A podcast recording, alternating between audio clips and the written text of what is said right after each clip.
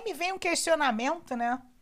Interessante, essa minha experiência com. Opa, Haslam falando no podcast da Haslam Direito Constitucional em Perspectiva. Beleza, hoje eu vou te trazer uma perspectiva é, do caso concreto, da minha vivência da advocacia. Então, veja só. Da militância, eu acho mais apropriado do que advocacia, militância mesmo. Então, o médico me trouxe uma foto da página da ADI que a MB, Associação Médica Brasileira, moveu contra é, o programa Mais Médicos, na época em que ele foi instituído. Essa ADI foi movida em 2013 e foi julgada em 2018. Tá? O STF julgou improcedente a ação direta de inconstitucionalidade para considerar constitucional, completamente constitucional, é, a lei do Mais Médicos. E, e, o médico me trouxe, né? O médico formado no exterior, que é militante, é militante. Ele é do grupo fechado lá do Facebook. É, ele trouxe um, um, um, questionamento com uma foto da ADI com é uma parte assim destacada é, em que o Supremo Tribunal Federal declara é, que não há ilegalidade na atuação sem revalidação, na atuação do médico, sem ter passado pelo revalida, considerando a situação né, é, da saúde no Brasil. E aí é interessante assim, porque ele mandou essa foto, mandou um comentário embaixo que possivelmente ele reencaminhou, que era o que indicava lá, é, dizendo assim: Uh, olha, amiga, isso é muito bom para nós e, e, enfim, garante que a gente possa exercer a medicina agora sem supervisão. Bom, aí eu expliquei para ele num áudio de três minutos, né? É, e aqui eu resolvi compartilhar e, trazer para o podcast da Haslam pelo seguinte: por que, que essa questão é importante e, e para o direito constitucional em perspectiva? E agora eu vou te pôr na perspectiva do direito constitucional. Veja, interpretar normas né, não é emitir uma opinião. A que... Não é uma opinião sobre a justiça. Né? Inter interpretação de uma norma, sobretudo numa ação direta de inconstitucionalidade, requer um conhecimento técnico. E aí a gente vai encarar a ciência do direito, certo? Essa ideia de dar um caráter científico ao direito, de dar uma legitimidade, atribuir legitimidade às determinadas estruturas né? Isso é uma discussão boa. Saca só que eu, o que, que eu estou falando. Se a gente pensar que a Constituição é para todos, mas que o legítimo intérprete da Constituição é o Supremo Tribunal Federal, é porque a gente atribui no pacto, no pacto constitucional, a gente atribui a um determinado órgão a exclusividade ou a certeza ou a legitimidade para interpretar a Constituição. Isso e, e, aí a gente vai pensar que são é, são, é o pensamento científico, são a ciência do direito que vai nos, nos fornecer os parâmetros de interpretação. E só domina os parâmetros de interpretação quem estudou a ciência do direito. Nesse raciocínio, a gente teria que. Ministro do Supremo tem que ser formado em direito, não pode ser formado em outra área. O que, o que por um viés democrático, é, é o notório saber jurídico.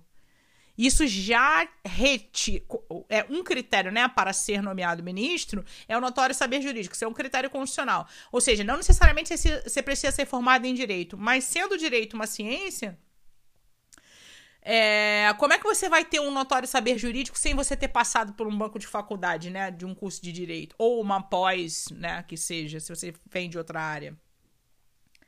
Bom, ou a gente topa esse pacto, e aí a gente cai num problema, que foi todo o problema do século XX, que é a distância entre a realidade social e, e o que a norma do direito né, é, pretende como finalidade. Aí Aí, olha, gente, tem literatura beça para discutir isso, sabe? Mas assim, a minha, meu embasamento filosófico é o Habermas, que é o grande amor intelectual da minha vida. Se eu conhecesse, eu daria um abraço nele, porque eu acho ele realmente espetacular.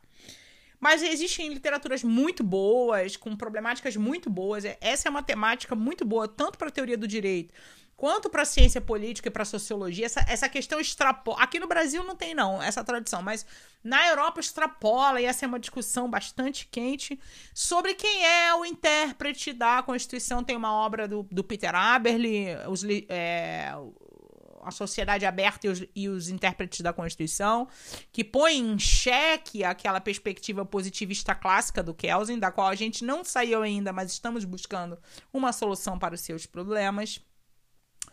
E o que eu quero dizer com tudo isso? Mas, Haslam, onde você quer chegar? Bom, o que eu quero chegar é o seguinte. Quando a gente aprecia uma decisão judicial, ou quando a gente vai é, buscar um caso é, análogo para inspirar a nossa ação, ou o nosso pleito, ou aquilo que movimenta, que nos movimenta, né, a contratar um advogado, que movimenta as pessoas a contratarem um advogado e falar assim: olha, eu tenho direito que, que leva a pessoa a pensar que tem o direito? Porque leu lá no Supremo, na, naquela decisão, e aí acha que também. Ah, então se eles têm direito assim, eu também tenho. Aí a gente. É, é, aí a gente vai ter que analisar se a gente realmente quer que atribuir ao juiz quaisquer critérios de opinião para emitir opinião, e aí a gente também auto, nos autoriza. A gente autoriza. Eu vou contar outro caso. Esse, esse podcast vai ficar longo. Aguenta aí. Se tu tá dirigindo, tu fica na boa aí. É, me ouvindo. E se você não tá dirigindo, você senta aí, pega uma pipoca agora, vai no banheiro fazer um xixizinho, porque eu vou falar. Escuta só. Mas eu não vou falar uma hora que nem nas lives, não, tá? Fica tranquilo. Isso é um podcast, é mais sucinto. Mas por que, que eu tô questionando isso para você? Porque você pode pensar o seguinte: ah, mas eu tenho direito, aí eu vou contratar advogado e me frustro. Mas e, e, é uma coisa que eu sempre falo: é, tem, tem, muitos clientes que procuram um advogado, isso já aconteceu comigo muitas vezes, achando assim, não, mas, mas e isso e aquilo. O cara argumenta, ele acha que ele que sabe, não eu. Isso é, de fato, um autoritarismo, um pensamento autoritário, mas é também, por outro lado, um pensamento libertador, porque ele quer que a justiça reflita o que ele quer. Só que na hora da gente fazer um pacto e viver com comunidade, galera, não dá. Não dá. Porque vai virar o samba do crioulo doido. Que nem. Isso é o que eu acredito. Eu não estou dizendo que isso não é refutável nem discutível. Mas se você atribui a um juiz um poder de emitir a opinião dele, se você admite isso como correto, que é o que acontece no nosso país, que é o que a gente combate, se a gente é sério, o que a gente combate é o solipsismo judicial, é o autoritarismo judiciário, que ao invés de seguir critérios jurídicos, científicos, ele simplesmente emite a opinião dele, depois ele busca qualquer fundamento ali, né? É, se a gente admitir isso como certo, a gente realmente anula completamente a estrutura social que está construída. Bom, ou a gente anula, e isso é de fato uma destruição de uma certa maneira revolucionária, ou a gente revoluciona no seu, no seu sentido melhor que eu concebo, que é melhorar. Melhorar. Eu prefiro que o juiz seja um douto, cientista, e que vá me dizer o que de fato é o instrumento do direito e eu, como cidadão, discuta o direito enquanto instrumento, né? A minha demanda social, a minha, a minha, as minhas demandas, as minhas queixas, elas possam servir de base para esse movimento que é a democracia. Sabe o que eu tô falando? Não é qualquer um que pode dizer qualquer coisa. Assim como o juiz não pode dizer qualquer coisa. E se eu permitir que o juiz tenha que concordar comigo segundo os meus critérios, eu passo a inverter essa lógica e autorizo o juiz a fazer qualquer coisa por qualquer pessoa. E aí a corrupção estará institucionalizada. E não é isso que está acontecendo no nosso país? A corrupção está reconhecida. A corrupção não é mais um desvio, a corrupção é a regra. Porque é isso que todo mundo quer: a arbitrariedade tanto arbítrio em grupo destrói república e democracia. Eu penso que república e democracia são valores que foram sendo construídos e, e, e conquistados uh, e estruturados ao longo da história do homem. É nisso que eu acredito. E é preciso cada vez mais aperfeiçoar. Destruir não é uma opção. Eu não acho que seja uma opção. Inclusive, esse papo da pandemia, de eu considerar que a pandemia. Olha a minha viagem. É, de uma certa maneira, põe os vivos em xeque por terem desprezado a sabedoria dos mortos e o que eles nos deixaram como legado, os escritos, o pensamento científico e tudo que é a modernidade, né? Eu penso nisso. Então eu penso que a destruição não é bom. Sacou? Esse papo tá super filosófico, 10 minutos e 40, mas cara, é para te provocar. Viaja na minha viagem que eu tô te pondo em perspectiva. Sabe o que, que, o que, que a gente está discutindo? Direito constitucional. A gente está discutindo o papel do Supremo, a gente está discutindo os efeitos de uma DI, a gente está discutindo se a argumentação, se a fundamentação de uma DI serve para outros casos concretos e de que maneira serve. A gente está discutindo o papel, a relação da justiça e do direito com a realidade social e com as demandas sociais. Olha que foda, se você me permite a palavra. Amanhã tem mais, é nós. Eu espero que tenha valido esse episódio. Sabe o que, que tu faz? Vai no Instagram, é, é tudo Fabiana Haslam.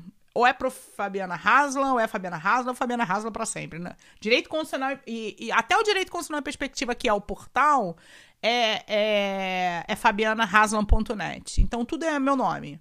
E aí você me acha no Instagram, no Twitter, um, no Facebook e no portal Direito Constitucional em Perspectiva. O que eu quero de você no YouTube, tá? O que eu quero de você? Comentário. Eu quero que você volte. A gente precisa interagir, tá? Isso não é uma via de mão única. A internet nos permite isso. Eu lanço a minha ideia na rede e se tu curtir ou se você não curtir, não tem problema. O negócio é a gente dialogar, beleza? Tamo junto, amanhã tem mais.